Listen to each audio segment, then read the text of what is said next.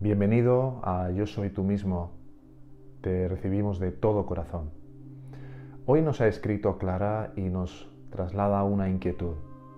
Dice, ¿cómo puedo saber cuáles son los signos de una verdadera madurez espiritual?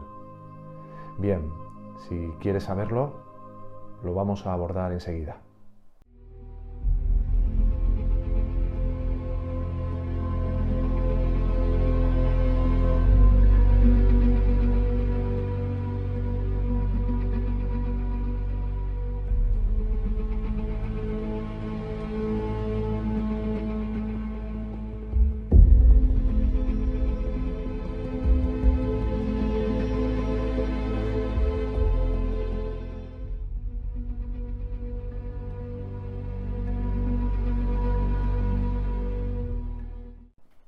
Hola de nuevo, bienvenido.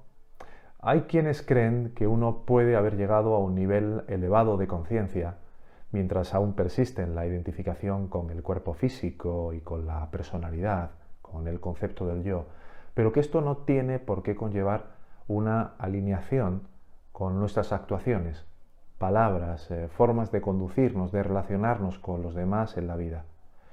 Bien, la verdad es que nada más lejos de la realidad. Vamos a ver cuáles son los principales signos de una verdadera madurez espiritual.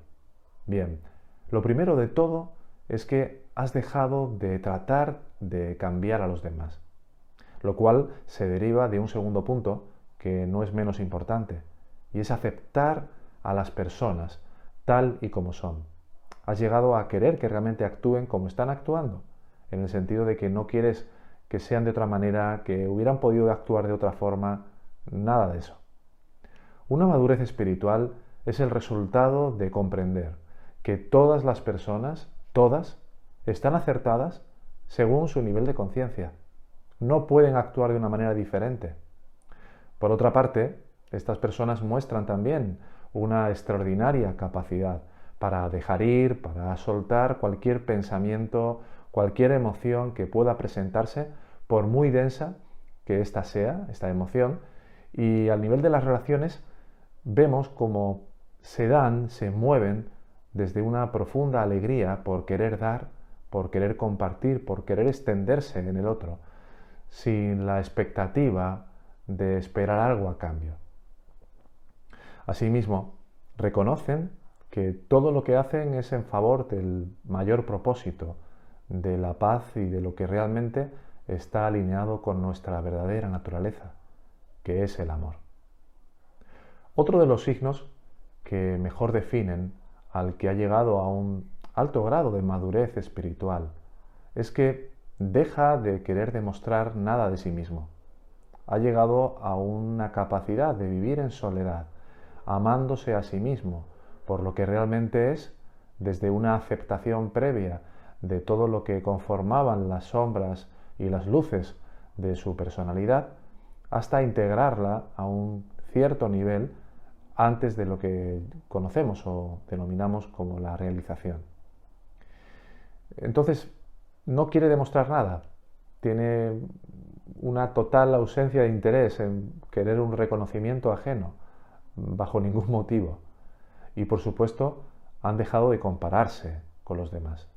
Eh, no buscan confirmar su valor o su seguridad a través de ningún otro y realmente esto les permite actuar desde una total independencia en las relaciones sin buscar eh, captar, agarrar ningún tipo de dádiva de, nadie.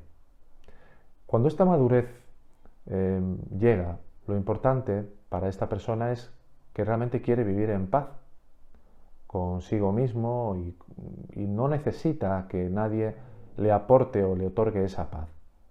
Y además se diferencia claramente eh, entre lo que es el querer y lo que es la necesidad, pudiendo dejar ir el deseo al haber dejado de asociar las cosas materiales y las relaciones como fuentes de felicidad. Por lo tanto, llegamos a la conclusión de que siempre hemos estado buscando el amor y la felicidad en lugares equivocados y que siempre hemos buscado a Dios donde no íbamos a encontrarlo. Bien, la clave finalmente de estas personas es que han hallado en la propia conciencia, en la propia luz de luces de su verdadera naturaleza, en ese reposo, en la quietud interna, sin pensamientos, sin apegos, esa paz, esa paz que está más allá de toda comprensión y todo razonamiento, de cualquier entendimiento, una alegría sin motivo, una alegría sin objeto. Así que, bueno, hasta aquí eh, este vídeo de hoy. Espero, Clara, que haya sido clara esta respuesta para ti, valga la broma. Y como siempre, desde la escuela Yo Soy Tú mismo, todo nuestro amor para ti eh, y para todos los que estáis escuchando este vídeo con todo nuestro cariño. Esperamos que estéis bien y un fuerte abrazo.